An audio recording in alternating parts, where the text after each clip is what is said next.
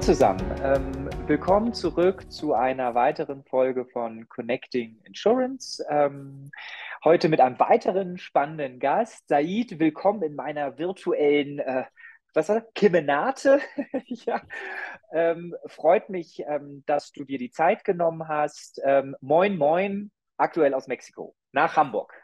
Moin zurück aus dem äh, in der Tat sehr angenehmen, äh, klimatechnisch angenehmen äh, Hamburg in ein hoffentlich auch äh, ja, mild äh, daherkommendes mexikanisches äh, Frühlings-Sommerwetter, wie auch immer. Ähm, genau, ich hatte, ich hatte Said schon, schon gesagt, ich bin gerade auf 3000 Meter Höhe bei meinen Schwiegereltern. Also es ist mit 10 Grad Außentemperatur, 12 Grad Innentemperatur, deswegen schon mal sozusagen äh, ähm, auf ein kälterliches Winter mit Pullovern etc. eingestellt. Ähm, ist ein bisschen anders, als man sich sonst Mexiko in unseren Höhen und Breitengraden mhm. vorstellt. Ähm, wobei wir auch mal äh, dort waren, wo es ein bisschen netter ist. Ähm, das soll jetzt aber gar nicht äh, Fokus unseres äh, Gesprächs sein. Ähm, stell dich doch mal bitte unseren geneigten Zuhörern vor. Wer bist du und was machst du eigentlich? Genau. Äh, Name Said El Mujadidi und Vorname Said lässt sich viel einfacher äh, über die Lippen bringen. Jahrgang 60, äh, hier in Deutschland geboren, mit afghanischen Wurzeln ähm, und äh, habe nach dem Studium äh, der BWL angefangen, bei Versicherungsunternehmen zu arbeiten, unter anderem auch Gerling und Allianz. Ähm, habe dann einen Switch gemacht ins Banking, war im Private Banking der Schweizer Bank Credit Suisse unterwegs, habe dort Versicherungsprodukte und Finanzierungsprodukte entwickelt und seit 2005 äh, habe ich dann den nächsten Switch gemacht in die eigene Selbstständigkeit mit dem Unternehmen IFIBAF und die Abkürzung steht für Institute for Islamic Banking and Finance. Wir machen nicht äh, B2C, also für den Endkunden direkt, äh, Produktentwicklung, sondern wir machen B2B für Versicherungsunternehmen, für Banken, für Asset Management Gesellschaften, all die, die der Ansicht sind, ähm, wir wollen in dem Bereich Prinzipien- und wertebasierte Investments einsteigen. Wir helfen dabei, wir erklären, was ist der Unterschied zum konventionellen Versicherungsgeschäft, wie sieht die Zielgruppe aus, wo gibt es da Potenziale, wo gibt es ja, Stolpersteine, das ist eventuell vielleicht mal auch ein kulturelles, mal ein kommunikatives Thema. Und das ist sozusagen unsere Baustelle. Ähm, wir sind nicht nur hier in äh, Deutschland oder im deutschsprachigen Raum tätig, sondern auch gerne äh, international. Da gucken wir vor allem natürlich in die Golfregion, aber auch nach Asien. Ich komme gerade aus Indonesien ähm, von der Akkreditierung einer äh, Universität, die auch den Studiengang Islamic Finance dort akkreditieren lassen. Es ist ein spannendes Thema, zugegeben. Allerdings ist es auch ein Thema, äh, was jetzt nicht sofort äh, bei vielen äh, die Glocken klingeln lässt, mangels Erkenntnis oder mangels auch ja, eigener Erfahrung, ähm, wie dieses Thema denn anzugehen ist. Und ja, wenn wir heute so ein bisschen der ganzen Sache uns näher heranrobben, ähm, dann denke ich mir, wäre das eine ganz tolle Ausgangsbasis. Ich fand das ganz spannend. Mhm dass du gerade im Eingang ähm, gar nicht das Wort Takaful in den Mund genommen hast, sondern Prinzipien und wertebasierte Versicherungen oder Finanzprodukte. Was ist der Hintergrund? Wie, was ist für dich der, die Überschneidung beziehungsweise ähm, das Gemeinsame? Weil, oder ist es einfach nur eine andere Beschreibung des, des Gleichen? Das ist ein Lernprozess, Nick, den ich hier in Deutschland äh, durchlaufen habe. Wie gesagt, seit 2005 äh, bin ich in der Selbstständigkeit als Consultant unterwegs und ähm, ich erinnere mich an die ersten Termine, natürlich in Frankfurt, geschuldet dem um, äh, Umstand, dass ich bei einer Schweizer äh, Bank gearbeitet habe. Und ähm, dann erinnere ich mich an so eine Auditorium-Veranstaltung, wo ich plötzlich, als ich die arabischen Begrifflichkeiten benutzt habe, Sharia compliant zum Beispiel, äh, irgendwie äh, das Gefühl hatte, das wird auf der anderen Seite nicht wahrgenommen oder wenn es wahrgenommen wird, dann äußerst negativ konnotiert. Ähm, ich habe mich die ganze Zeit gefragt, ähm, wo hakt es denn? Ähm, weil der Erfahrungswert tauchte wirklich nur hier in Deutschland auf. In England ist das Thema äh, bekannt, bestens bekannt. In Frankreich ebenfalls bestens bekannt. Und da können sich äh, Muslime als auch Nicht-Muslime mit diesen arabischen Begrifflichkeiten, ähm, weil die originär eben halt aus diesem Sprachraum sind, bestens verständigen ähm, und haben damit auch kein Thema. Wir in Deutschland haben aber ein Thema. Und dann habe ich angefangen, ein bisschen sozusagen äh, in meiner stillen Runde mit meinen Kollegen daran zu arbeiten, wie sage ich es denn meinem Publikum, weil ich muss es denen ja mundgerecht machen. Und dann kamen wir eben auf diese ähm, Umdeutung Prinzipien und Werte basiert. Es ist natürlich nach wie vor ein islamisch-konformes Konzept, aber im Zuge auch von der ESG-Diskussion, die ja zunehmend an Fahrt aufgenommen hat, ähm, ist es viel leichter, äh, jemanden zu erreichen und dann zu sagen, naja, Muslime haben einen ähnlichen Ansatz, als jetzt erst einmal zu erklären, warum ist der Begriff Sharia compliant eben nicht negativ. Das setzt so viel mehr voraus an Fachwissen. Das kann durchaus am Ende eines längeren äh, Workshops äh, durchaus mal äh, zu einem Erklärungsmotto dann führen, ist aber nicht zwingend und um den äh, Diskurs nicht gleich am Anfang durch Begrifflichkeiten in Stolpern äh, geraten zu lassen, haben wir das einfach umgedeutet. Das ist immer noch das Gleiche. Ich meine aber jetzt sozusagen ein anderes Wording benutzt zu haben, was eben halt dem geneigten Zuhörer in Deutschland leichter fällt, in seine Synapse einzutreten, ähm, ohne dass er sofort anfängt, äh, irgendwo etwas zu sehen, was da gar nicht ist. Das ist der einzige Grund, Nick. Nee, aber Sprache ist wichtig. Sprache ne, ist, ist einfach so ja. und ähm, dann, und ich fand das ganz spannend, da kommen wir nachher auch nochmal drauf zu, dass ja ähm, ESG, gerade wenn man den, ähm, den sozialen Aspekt von des S rausnimmt, ähm, ja schon ganz alter, ganz alter Schuh ist und manchmal einige Probleme ähm, müssen ja gar nicht immer neu äh, gelöst werden, sodass sich dort auch ähm, vielleicht ein, ein Informationsaustausch und dass man gewisse Elemente einfach nehmen kann, ähm, ohne genau, dass man gleich sagt, fühle ich mich selber mit der, ähm, also fühle ich mich selber, identifiziere ich mich selber mit der Scharia, ja oder nein?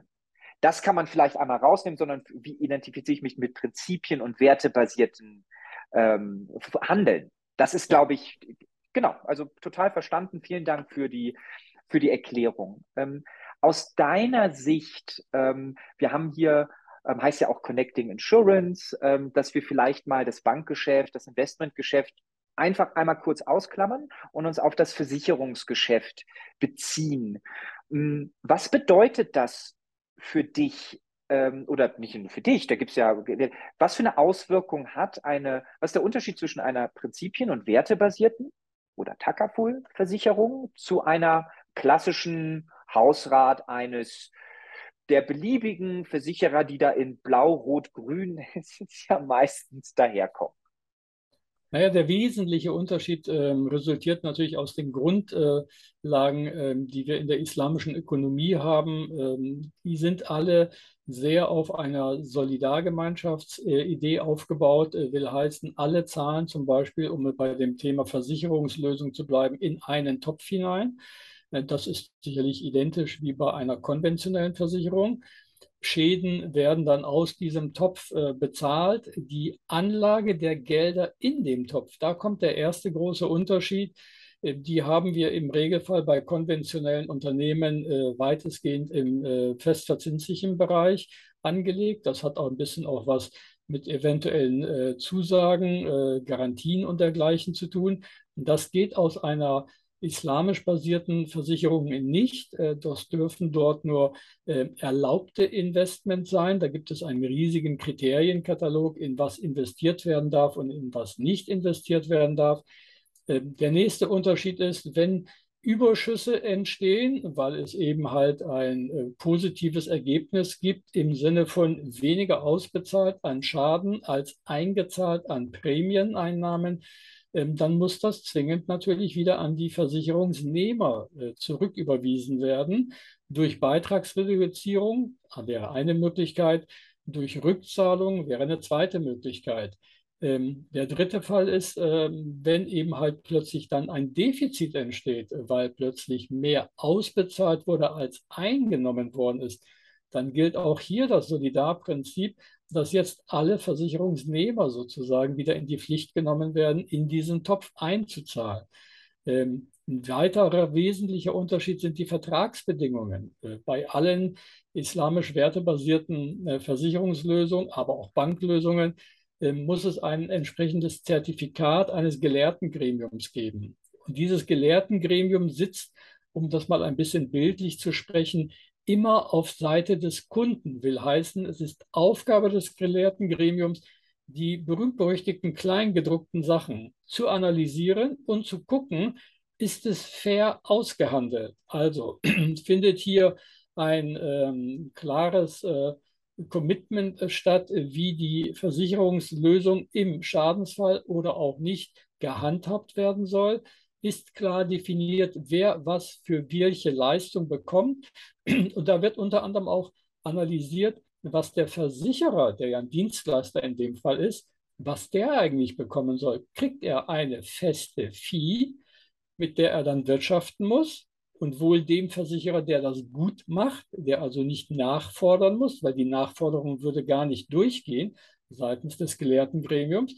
Oder ist es einer, der eine Fee bekommt plus eine erfolgsbasierte Fee, wenn er nämlich entsprechende Überschüsse im Deckungsstock realisiert aufgrund der entsprechenden Anlagekonzeption. Also das sind Unterschiede, die wir hier sehen im Vergleich zum konventionellen. Und wenn wir uns die Rechtsformen angucken, vielleicht ein bisschen vorweggenommen, aber dann äh, wird es bei jedem, äh, der sich mit der Materie auskennt, klarer. Ähm, der Versicherungsverein auf Gegenseitigkeit, den wir ja auch in Deutschland sehr gut kennen, der kommt dem Konzept der islamisch äh, wertebasierten Versicherung sehr nah, weil er nämlich den solidarischen Ansatz fährt äh, bei gleichzeitiger Beibehaltung der originären Aufgabe eines Versicherers, nämlich im Schadensfall einzutreten. Aber ähm, der Schadensfall, der nicht eintritt, soll nicht automatisch ein Gewinn für das Versicherungsunternehmen sein. Ich habe es ja vorhin versucht darzustellen, ähm, anhand der Möglichkeiten, die so ein solches äh, Versicherungskonzept nachher mit sich bringt. Also das sind ein paar wesentliche Unterschiede, ähm, mit denen man sich grundlegend erst einmal beschäftigen muss, wenn man in diesen Bereich der Werte- und prinzipienbasierten Investments aus der islamischen Perspektive eintreten will. Super. Lass mal durch ein, also bei jedem Punkt ein paar, ein paar Rückfragen. Also nehmen wir mal das Thema Investment, verstanden, keine festverzinslichen Papiere, weil das meiste ich auch noch aus dem Studium. Das Zins ist ja, glaube ich, im, im islamischen Wirtschaftskreislauf ähm, verboten. Klassischer Zins, korrekt? Oder es gibt wahrscheinlich Wege drumherum, aber. Ja, wobei ich da etwas vorsichtig bin, weil ich dann immer so dieses Argument bringe, naja, wenn wirklich jetzt in der strengen Auslegung jedweder Zins verboten wäre, dann hätte ich jetzt hier in Hamburg auch ein großes Thema, weil ich zahle ja Mietzins. Also wenn ich sage wirklich, Zins ist verboten, äh, dann habe ich dort ein Thema. Nein, es geht um einen ganz speziellen Zins. Es geht nämlich um den Zins, den man hat, wenn man Nominalwerte gegeneinander tauscht. Also du gibst mir 1000 Euro und willst von mir 1005 Euro zurückhaben. 5 Euro wäre eben halt ein Zinsaufschlag, den du dann unter dem deutschen Begriff Opportunitätskosten für dich in Rechnung stellst, aber ich muss sie dir bezahlen, ist genauso verboten, wie wenn du sagst, ich gebe dir 1000 seit und du sollst mir 2000 zurückgeben. Das würde jeder dann in Deutschland sagen, ja, klar, das kenne ich aus dem bürgerlichen Gesetzbuch, das ist Wucherer. Das ist auch natürlich nicht koscher. Äh, aus der muslimischen Perspektive ist, sind beide Varianten nicht in Ordnung. Sowohl die 5 Euro ähm, als auch eben halt äh, die 1000 Euro Aufschlag, die du draufsetzt. Also diese Zinsthemen versuchen wir auszuklammern, was nicht heißt, dass wir nicht mit Zinsrechnungen klarkommen. Natürlich rechnen wir auch mit Zinsen, weil es eine mathematische Grundlage ist. Die Frage ist eben halt nur, werden hier unterschiedliche Geldbeträge in unterschiedlichen Zeitabständen in unterschiedlichen Höhen zurückgezahlt. Das ist der entscheidende Punkt. Und beim Anlagemanagement fallen eben halt festverzinsliche Wertpapiere raus, aber es fallen zum Beispiel auch klassische Banken raus, ähm, die natürlich über die Zinsmarge ihr Geschäft generieren. Ähm, was aber reinkommen kann, können sein Konsumindustrie, Nahrungsmittelindustrie, äh, Automobilindustrie. Also der Reigen ist groß. Alles, was natürlich im Bereich der Nahrungsmittel mit äh, den Schweinefleisch produzierenden oder Alkohol produzierenden Themen zu tun hat, fliegt natürlich automatisch auch raus. Rüstungsgüter dürfen auch nicht mit in das Asset Management einbezogen werden. Ist sicherlich eine tagespolitisch äh, hochinteressante äh, Fragestellung. Ähm, man kann viel verdienen, sehen wir gerade durch die unsäglichen Ereignisse in der Ukraine, aber man will es vielleicht gar nicht und sollte es vielleicht auch gar nicht. Also das sind die Themen, die sich dann übrigens auch ähm, man höre und staune, die Gelehrten genau angucken. Also das Thema, was meistens auftritt, Nick, ist auch so ein Erfahrungswert ähm, über die letzten ja, fast 17 Jahre. Ähm, die Tatsache, dass ein Gelehrter in ein Investmentprojekt, Produkt, Produktbedingung hineinschaut, erscheint uns aus westlicher äh, Perspektive so fern wie der Mars äh, von der Erde. Nach dem Motto, kann ich mir doch gar nicht vorstellen. Weil mein Pastor und mein Pfarrer guckt auch nicht rein. Nichtsdestotrotz gibt es natürlich auch ethische Banken hier in der Bundesrepublik. Ähm, die Ethikbank ist ja nur eine, Triodos ist noch eine zweite, die es gibt, äh, die im Prinzip einen ähnlichen Ansatz fahren, teilweise ja. auch auf Basis christlicher Werte. Also insofern, das ist nicht Neuland. Äh, auch wir erfinden nicht das Rad neu. Ähm, wir greifen Sachen auf, die bekannt sind und verdichten sie eben halt in diesem Fall zu ja, praktikablen Lösungen für die hier in Deutschland, aber nicht nur die hier in Deutschland lebenden Muslime, sondern alle, die sich für dieses Thema äh, Prinzipien- und wertebasiertes äh, Anlagekonzept interessieren. Bedeutet das im Umkehrschluss, weil du sagtest es in so einem Nebensatz, hm. ähm, es gibt ja Versicherungsprodukte, gerade im Lebensversicherungsbereich, die gewisse Garantien haben, ja. weshalb natürlich langläufige, festverzinsliche, ich bin jetzt kein hm. Produktmanager im Lebensversicherungsbereich, ja. natürlich einen gewissen Charme haben, weil, weil ich meine Garant mein Asset Liability Management, das kenne ich noch aus dem Studium, natürlich leichter zu matchen ist. Ähm, zwei Fragen dazu. Ähm, bedeutet ist, gibt es dann aus islamischer oder aus, aus Prinzipien und Werte ähm, Sicht diese klassischen Garantieprodukte nicht? Ja, nein, oder falls es sie gäbe oder was ähnliches, werden die dann einfach mit einem anderen ähm, Asset Basket ähm, sozusagen unterlegt, um ein ähnliches äh, äh, Resultat zu erzielen, aber vielleicht, genau. Genau. Ähm, nehmen wir mal die klassische Rentenversicherung, wurde eben halt bei Abschluss heute in x Jahren in der Hoffnung, dass du dann 65 bist, ähm, eine garantierte Rente bekommst, plus eine Überschussbeteiligung. Ähm, und bei den Lebensversicherungen hatten wir, ich komme aus noch einer Zeit, äh, wo wir nochmal einen Rechnungszins äh, von garantiert 4,5 Prozent hatten. Wir sind deutlich äh, heruntergesunken. Ähm, und wir sehen ja bereits an der Diskussion, dass dieses Heruntersinken natürlich ähm, auch dem äh, Umstand Rechnung trägt, äh, dass die Versicherer gar nicht mehr das Geld erwirtschaftet haben. Also es war eigentlich für sie jetzt ungünstig und teilweise wurden ja auch Verträge wieder rausgekündigt, ähm, wo man eben festgestellt hat, äh, das, das schaffen wir gar nicht mehr. Wie läuft das natürlich jetzt bei einer islamischen äh, Leistung ab? In dem Fall ist es natürlich äh, die Frage, wie läuft das Asset Management ähm, zum äh, Rentenbeginn? Ähm, wann muss ich rechtzeitig umswitchen in andere Produktkategorien? Es gibt die islamischen Sukuks, ähm, das sind äh, Industriebeteiligung, Unternehmensbeteiligung, ähm, in denen eben halt äh, ein gewisses äh, Rückfluss stattfindet, den man dann nutzen kann, um eine Garantieleistung darzustellen. Aber sie basiert eben auch dort auf einen ja, faktisch vorhandenen Realwert. Und das ist der entscheidende Unterschied. Ähm, bei einer Garantieverzinsung, da muss nicht unbedingt ein Realwert äh, dagegen stehen. Das ist einfach nur ein Versprechen in die Zukunft. Und äh, klar, da suche ich mir immer das Unternehmen aus, was es schon seit langem am Markt gibt, am besten einige hundert Jahre. Und wenn es dann noch die blauen sind, äh, die wir alle im Hinterkopf immer haben bei solchen Themen, dann bleibe ich natürlich bei denen. Aber das sind genau die Fragen, mit denen sich eben halt die islamischen äh, Ökonomen beschäftigt haben. Das heißt, es gibt Lösungen, ja, ähm, aber sie sind natürlich noch nicht in der Breite äh, vorhanden, weil der Erfahrungswert auch noch nicht unbedingt vorhanden ist. Also auch dort wird probiert und äh, versucht äh, herauszufinden, was denn die optimale Lösung ist. Und ähm, mir ist im Augenblick kein Garantieprodukt aller deutscher Rentenversicherung bekannt, ähm, dass eben halt äh, ein entsprechendes Ablaufmanagement zum Alt Endalter X äh, mit einer islamisch-konformen Lösung äh, anbietet. Ähm, da wird nach wie vor noch dran herumgearbeitet. Ich hatte vorhin auf die Sukuks angesprochen, die islamischen Unternehmensbeteiligung, ähm, weil das setzt auch einen entsprechenden funktionierenden Sekundärhandel voraus, der zwar zugenommen hat, aber natürlich nicht vergleichbar ist mit dem Handel von festverzinslichen Wertpapieren in europäischen Gefilden. Ja, ja, mega spannend. Ähm, ja, spannend, wie sich solche Sachen, Sachen entwickeln. Ähm, zweiten Punkt hattest du gesagt, Überschuss. Ähm, der ja auf einer, ähm, am Ende auf der Underwriting-Seite, also versicherungstechnisch oder Anlageseite, mhm. und dann sagst, sagtest du, das muss jetzt an die, wahrscheinlich sind es dann Mitglieder, wird es genannt, oder ich weiß es nicht, sozusagen im Sinne von reduzierten Prämien in der Zukunft oder einer Rückzahlung ähm, rausgehen.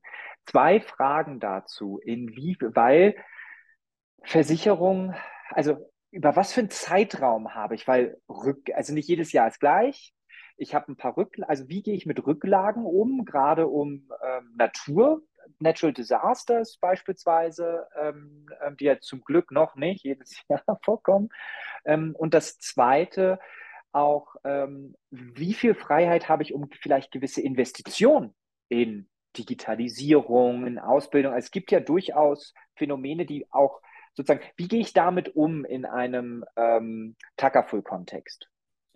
Ähm, die Grundlage bei solchen äh, Fragestellungen ist immer, was wurde im Vorfeld eindeutig vereinbart? Also wenn der Versicherer äh, meint, er müsste im Nachgang Änderungen durchführen, ähm, die letztendlich dann aus dem Topf der äh, Prämieneinnahmen seitens der versicherten Personen realisiert werden, von denen aber die versicherten Personen nichts gehört haben, weil sie plötzlich damit konfrontiert werden, ähm, dann hätte das Gelehrtengremium bereits bei Durchsicht ähm, der Vertragsbedingungen gesagt, nein, bitte, ihr müsst es klar definieren, was der Höhe nach, äh, der Dauer nach und des Umfanges nach ist. Also es ist hier eine klare Vorgabe, man darf kein Geschäft eingehen, was in irgendeiner Form ähm, ja, äh, unbekannte Größenordnungen mit sich bringt, äh, die für eine der beiden Vertragsparteien mit einem entsprechenden finanziellen Risiko ausgestattet sind. Zweitens, die Töpfe, äh, in die sozusagen Geld reinfließt, a für das Schadensmanagement und b für das Anlagemanagement, müssen immer voneinander separiert werden. Ähm, das sind entsprechende Treuhandtöpfe, für die eben halt der Versicherer dann eben halt auch seine entsprechende Fee bekommt, die nach dem äh, besten äh, Sinne und Gewissen eines ordnungsgemäßen Kaufmannsprinzips oder wie auch immer ähm, letztendlich zu führen hat. wenn es jetzt eben plötzliche Veränderungen gibt, äh, nehmen wir mal an, es sind mehrere Jahre hintereinander ein Desaster, ähm, dann sind zum einen natürlich die Versicherten gefragt.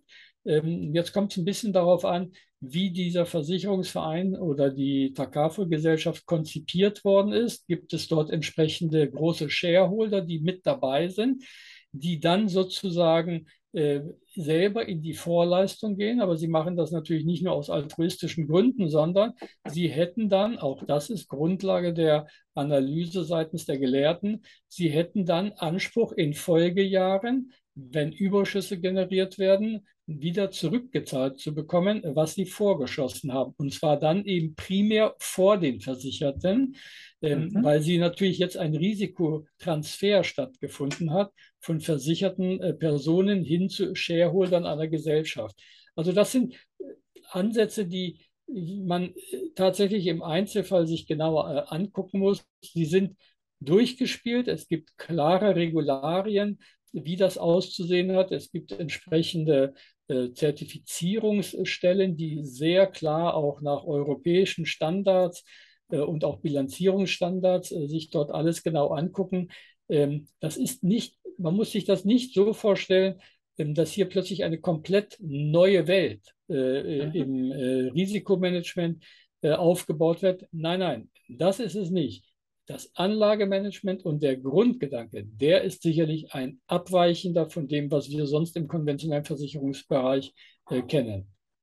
Das, ich versuche es mal in meine Sprache zu übersetzen. Das bedeutet, wenn wir den, wenn ein so ein Versicherungsprogramm oder Versicherer aufsetzt, müsste ich halt vorher sagen, so liebe Leute, dafür, dass ich die ganze Party hier für euch organisiere, nehme ich, was weiß ich, 20 Prozent. Das wisst ihr, damit komme ich aus und das mache ich, um meine Gehälter zu zahlen, das mache ich, um Vertriebe zu, bla bla bla bla bla. Darüber hinaus muss ich aber euch auch sagen, ähm, brauche ich wahrscheinlich 5% für die, die laufende Investition. Das ist für euch besser, um die, die, die Sachen niedrig zu halten. Oder 2,5, aber oder ich muss es aus den 20%. Ich kann aber nicht danach sagen, oh, das ist irgendwie ein bisschen blöd, so Digitalisierung ist doch geil. Jetzt gib mir nochmal.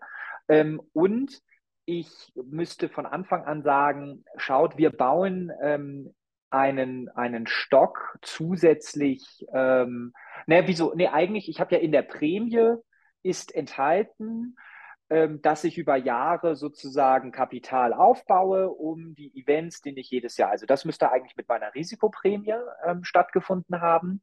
Was ich leider nicht machen kann, ist das über rück, klassische Rückversicherungen zu smoothen. Also ich kann jetzt nicht nach München oder Zürich gehen und sagen, so Leute, ich zediere 85 Prozent von meinem Thema, sondern ich kann aber mit kapitalstarken Unternehmen, die quasi als Preferred Members machen, die was rein, also die vielleicht nicht das Geld dort liegen lassen, aber wie eine Art, wenn hier, wenn ein Defizit kommt, dann müsst ihr reinpumpen, aber dafür wieder klar definiert, wenn ein wenn Surplus ist, seid ihr auch die Ersten, die davon profitieren, bevor wir Rückzahlung an die anderen Mitglieder oder Prämien. Ist es so grob in, in der richtigen Form oder wo bin ich? Ja, ja ist, ist richtig. Ähm, nur ein Punkt, ähm, die Rückversicherer, die du angesprochen hast, die gibt es zwischenzeitlich auch für islamische Konzepte. Also okay. ähm, die Swiss Re zum Beispiel, aber auch die Münchner Rück äh, bieten solche Lösungskonzepte an, äh, weil sie natürlich erkannt haben, äh, dass das ein aufstrebender Markt ist. Und es ist natürlich auch der Logik geschuldet,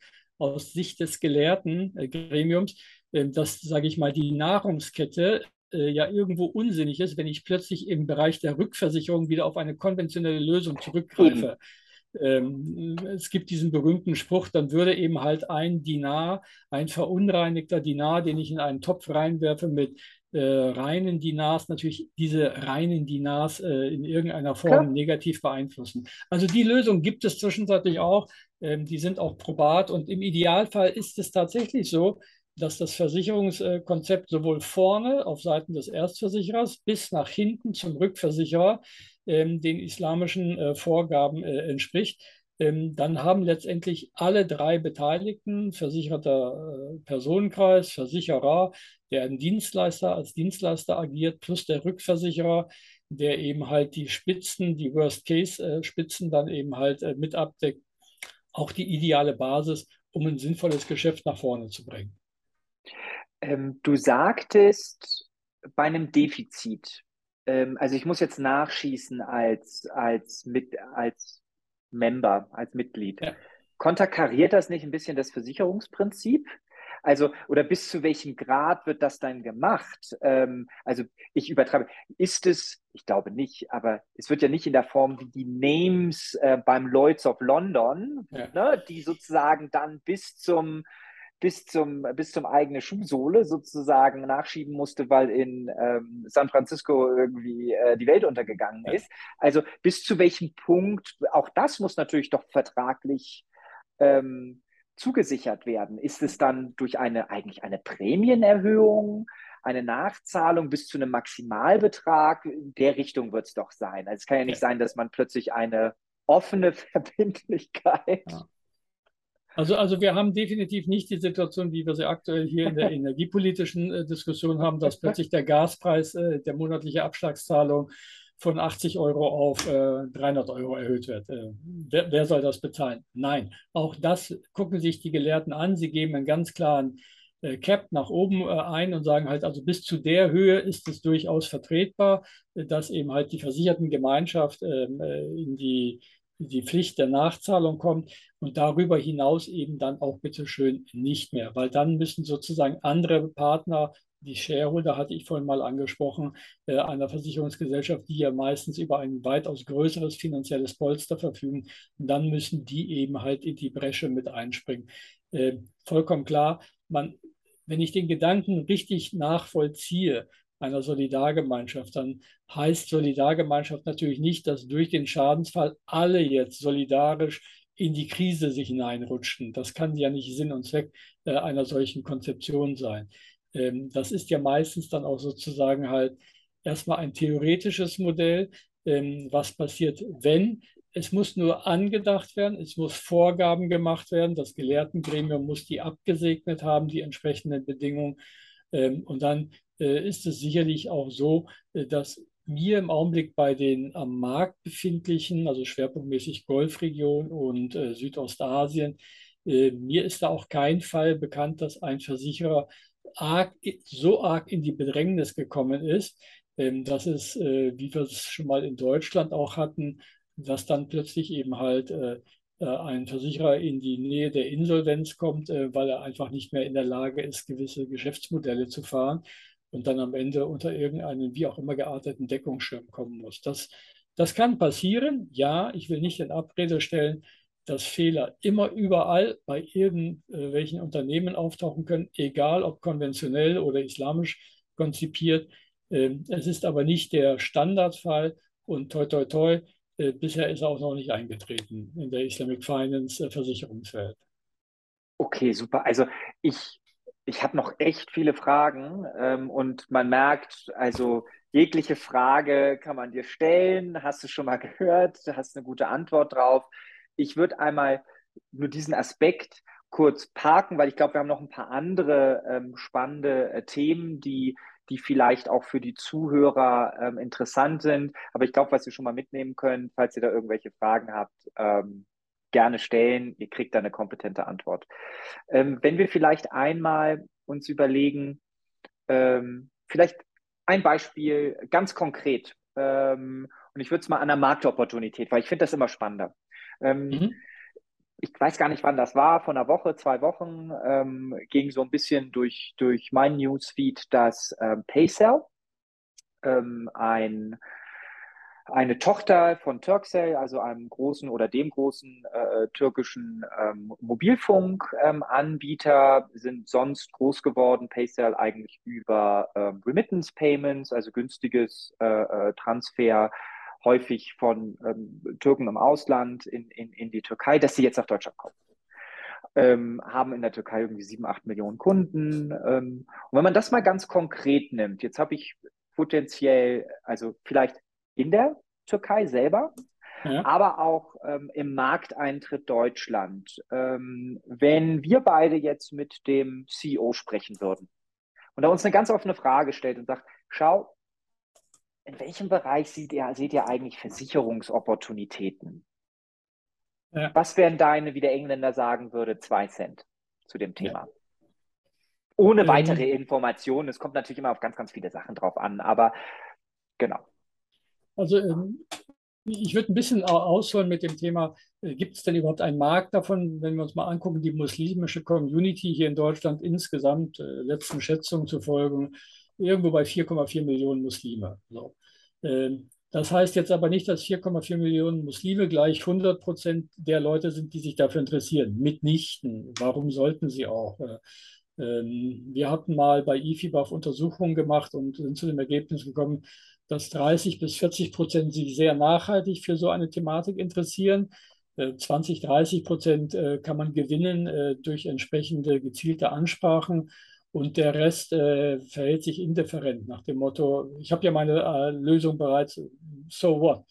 Der Punkt ist natürlich, die türkische Community ist die größte, fast dreieinhalb Millionen von den 4,2 äh, Millionen Muslimen sind türkischer Abstammung. Es gibt eine komplett eigene Welt äh, von der türkischen Community mit eigenen Radiosendern, mit eigenen äh, Nachrichtensendern und dergleichen und so fort.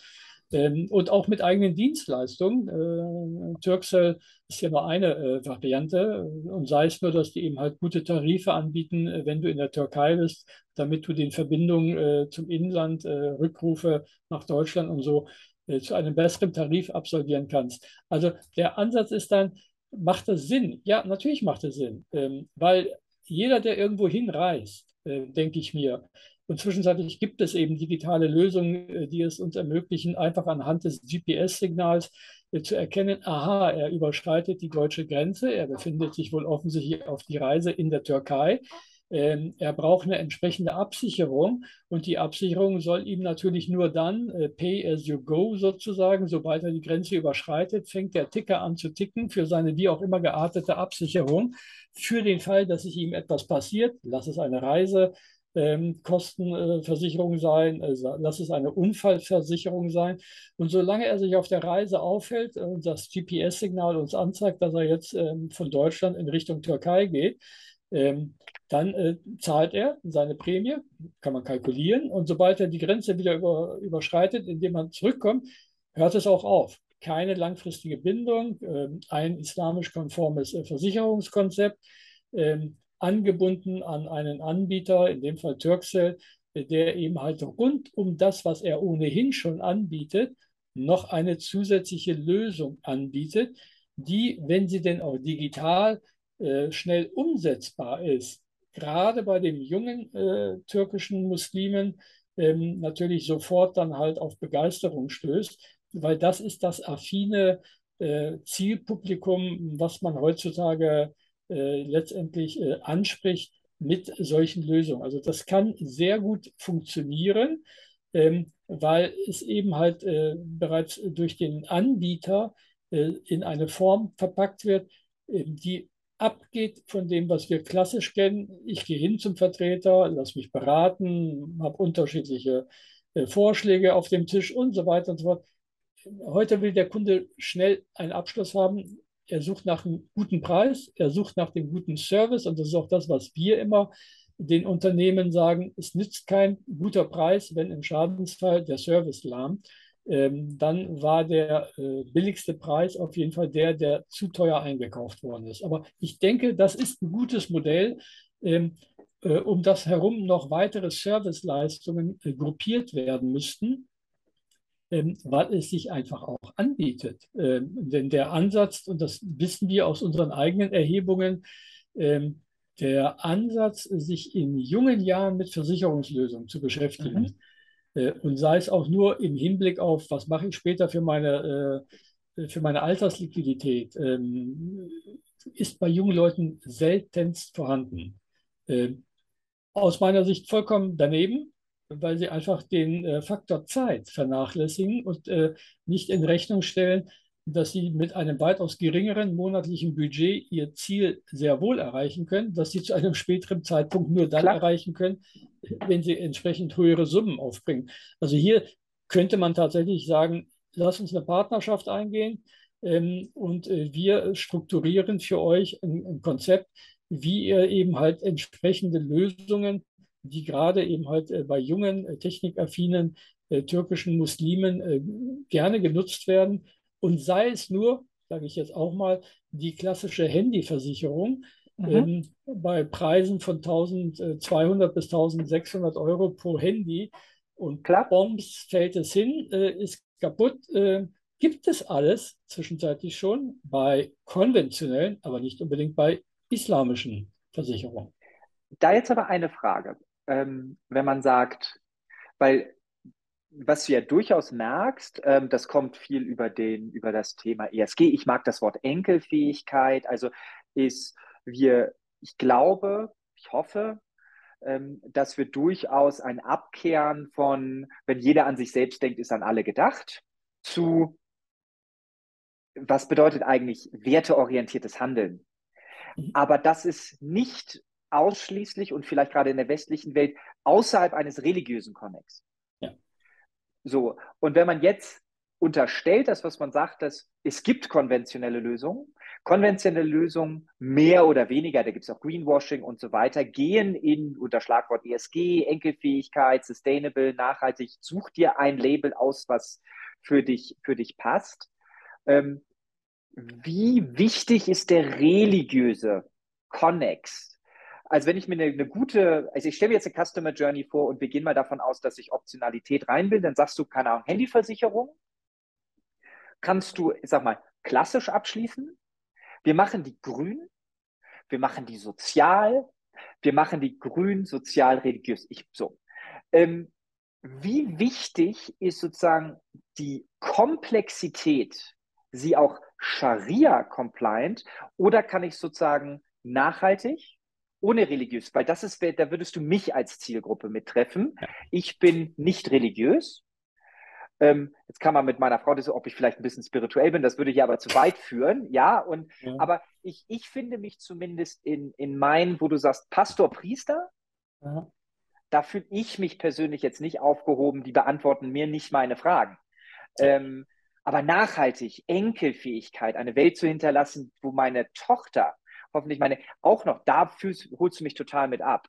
Und deswegen wäre sozusagen aus, aus deiner Sicht, was würdest du empfehlen, aus deinen Erfahrungen vielleicht, ähm, ja, wo ist da das Kontinuum? Weil das eine wirkt deutlich komplexer, aber ich, vielleicht ist es das auch gar nicht. Ich weiß es nicht. Äh, ich denke, die Frage lässt sich einfach dahingehend äh, beantworten, wen, an wen adressiere ich das? Also wenn ich mir den gesamten Markt angucke, dann äh, gehe ich jetzt mal auf eine spezielle Zielgruppe. Ich gucke mir ähm, die ganzen äh, islamischen Verbände an. Also wir haben hier in der mhm. Bundesrepublik ca. 30, 35 islamische Verbände. Wir haben über äh, zweieinhalb bis 2700 Moscheevereine. Ähm, und äh, die haben natürlich ein ganz anderes Mindset, ähm, das viel stärker auf dem religiösen Momentum aufbaut, ähm, die auch konkret fragen, das ist zwar ein Banking-Produkt, aber ich bringe es deswegen, weil es einfach den, den Ansatz zeigt, wie kriege ich denn meine Hausfinanzierung islamisch konform hin? Mhm. Und wenn man da eben entsprechende Lösungen anbietet und viele Moscheevereine äh, und Verbände versuchen auch mit Finanzdienstleistern gemeinsame Lösungen anzubieten, weil sie natürlich um die Durchschlagskraft ihrer Größe letztendlich wissen.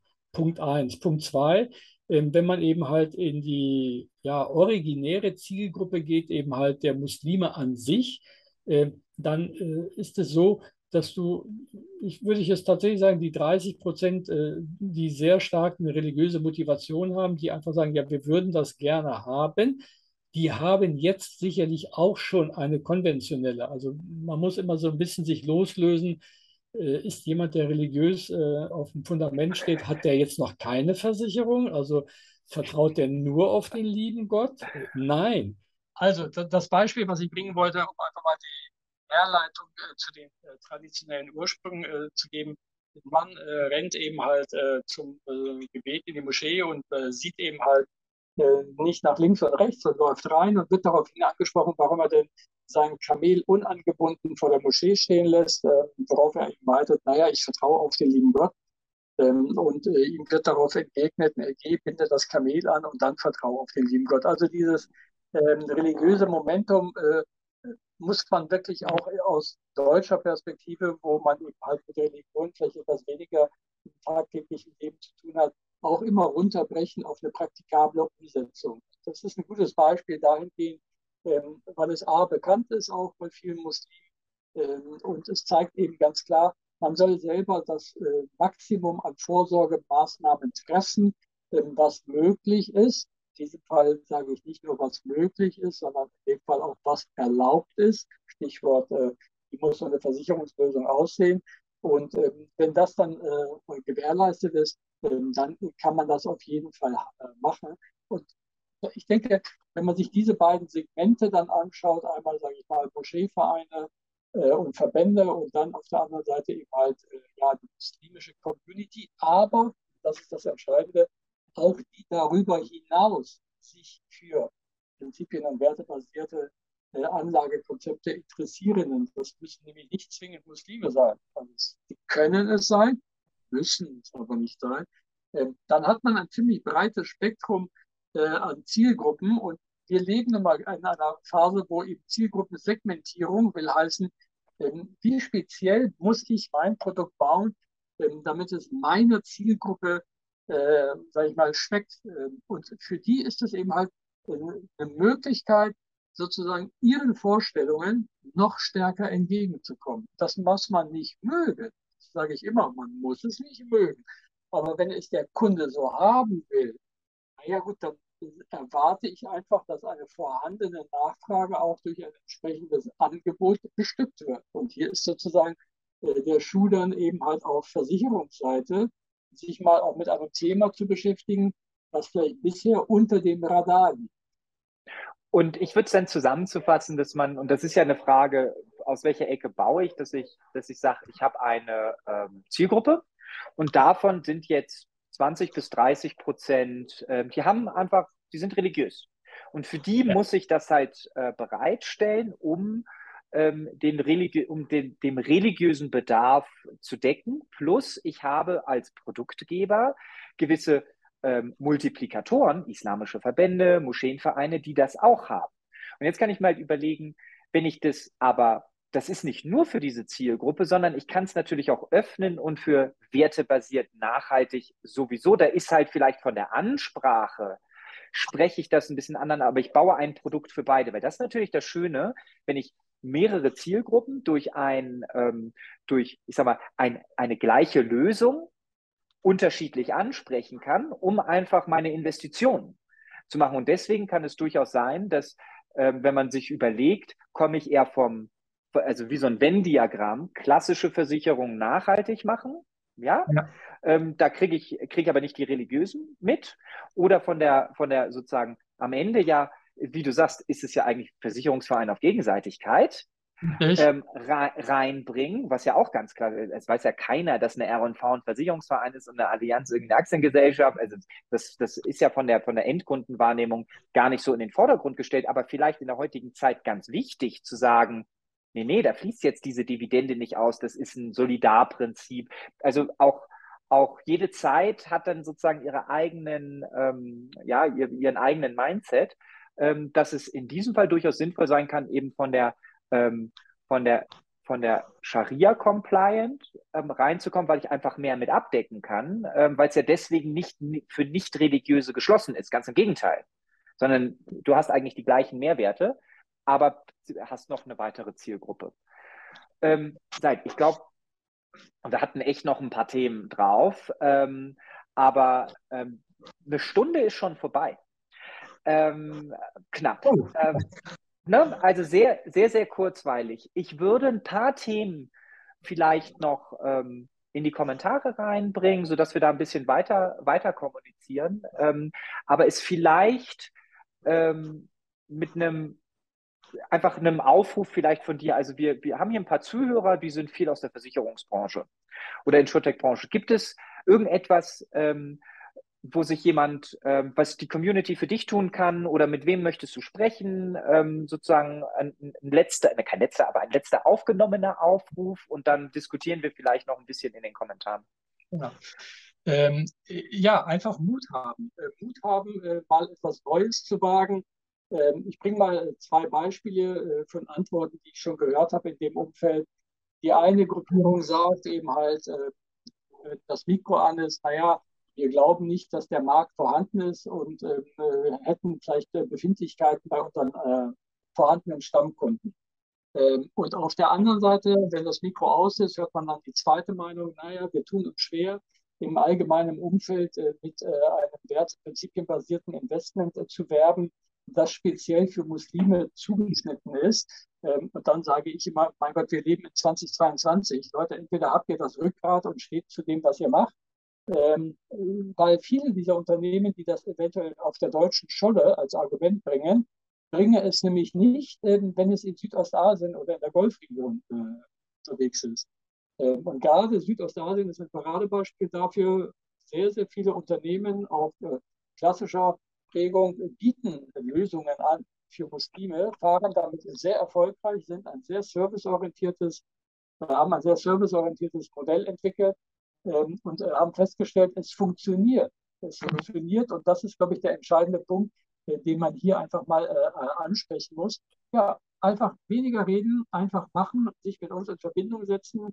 Ähm, wir haben die Erfahrung, wie es funktioniert. Wir wissen auch, wie das Modell am Ende des Tages in Praxis umgesetzt wird und vor allem, das ist das Entscheidende, wir haben Zugänge zur Community und wissen, wie man es dort platziert nützt nicht das schönste Produkt, wenn du nicht weißt, in welches Regal es die hineingepackt werden muss, damit der Kunde nicht nur dran vorbeigeht, sondern sagt, ah, endlich ist es das im Regal. Habe ich schon lange gesucht, war aber noch nie da. Also insofern, äh, ja, man äh, tut nichts Gutes, außer man tut es am Ende des Tages. Life is risky. just do it. So, um es mal ein bisschen äh, amerikanisch rüberkommen zu lassen. Bleib. Vielen, vielen Dank für deine Zeit, die Insights. Ähm, wie ich, ich, ich hatte es dir ja schon mal gesagt, ich habe äh, im Studium zu Takaful mal schreiben dürfen, fand, hat das, fand das seitdem sehr, sehr spannend, hat mich dann leider nicht begleitet in meinen weiteren und war da sehr froh. Ähm, auch hier nochmal einen äh, schönen Gruß an Klaus, der uns zusammengebracht hat ähm, und ähm, freue mich da auch auf weitere Diskussionen mit dir ähm, außerhalb dieses Podcasts. Also erstmal vielen, vielen Dank äh, für deine Zeit. Schöne Grüße, Grüße aus Mexiko nach Hamburg ähm, und auf bald. Okay, ich danke dir, Nick, für deine Zeit und äh, bleib mir gesund und komm gesund zurück. Und ja, grüßt mir Mexiko. Wann immer ich da mal vorbeikomme, ich werde dann an mich denken. Auf 3000 Meter. Okay, tschüss. Alles Gute dir. Bis dann. Ciao, ciao.